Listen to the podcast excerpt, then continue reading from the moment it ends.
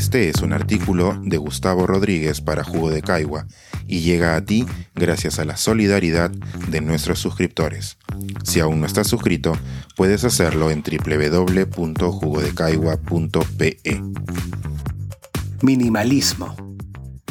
Reflexiones tras ver un documental que me pide comprar menos. Acabo de ver Minimalismo, un documental que sigue la ruta por Estados Unidos de dos predicadores modernos que se bajaron del coche del consumismo, Joshua Fields Milburn y Ryan Nicodemus, quienes proclaman la idea de que vivir con menos es vivir mejor. A las voces de ambos en el documental se suma un coro de investigadores y expertos que complementan esa línea. Por ejemplo, un arquitecto que diseña casas tan minúsculas como funcionales, o Courtney Carver, quien lanzó en 2010 el proyecto 333, que consiste en que las personas acepten el reto de usar solo 33 prendas y accesorios durante tres meses, algo que, según quienes salieron airosos, no solo sirve para despejar armarios, sino también la mente. Aunque nunca sobre recordar lo nocivo que es para el planeta el fast fashion que nos imponen las cadenas de ropa y que son el mejor ejemplo de un eficaz martilleo publicitario que nos distrae de reflexionar sobre la raíz de nuestras carencias afectivas, a mí lo que me dejó más pensativo tras ver el documental fue la tarea de llegar a un acuerdo conmigo mismo sobre los metros cuadrados que deberían rodearme en mi entorno doméstico. Admito que es una preocupación sofisticada. Mientras tengo compatriotas que viven hacinados en un solo ambiente, a mí lo que me inquieta es que mis hijas volarán del nido y pronto empezará a sobrarme espacio. ¿Cuál será mi equilibrio entre lo que necesito para vivir sin preocupaciones y lo que necesito para representar algún tipo de poder? Sin embargo, otro par de cuestionamientos se me quedaron atascados. Que los bienes no generan la felicidad es un cliché tan repetido que ya se salta los oídos.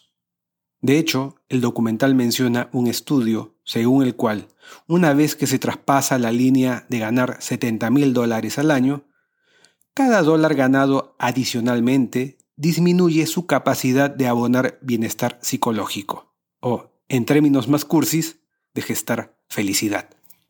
Si conocen un millonario con una vida vacía, aquí hay una explicación. Me parece, sin embargo, que esta filosofía minimalista a gran escala solo tiene un asidero real en sociedades con enormes clases consumidoras y con preocupaciones que ya escapan de las necesidades básicas. En países latinoamericanos como el mío, el minimalismo se impone no por una preocupación social, sino por nuestra abominable pobreza. Decirle a un peruano que sobrevive con menos de 100 dólares al mes lo liberador que es vivir con poco es un chiste de mal gusto. Otro cuestionamiento que me ronda, siendo un consumidor latinoamericano con las necesidades básicas ya satisfechas, es que, ¿acaso no me han enseñado que mi consumo genera trabajo y hace girar las ruedas de nuestra precaria economía? ¿Soy un traidor de nuestro crecimiento cuando me niego a comprar en un centro comercial? Por fortuna, cada sábado me reúno con los integrantes de Jugo de Caigua en un espacio que me aclara las ideas y que nuestros suscriptores pueden espiar. Alejandra Ruiz León, quien en Estados Unidos ha asistido a un encuentro con los protagonistas del documental, me aclaró que si bien los minimalistas no aconsejan los gastos en artículos que resultan superfluos, sí recomiendan trasladar ese consumo al de las experiencias.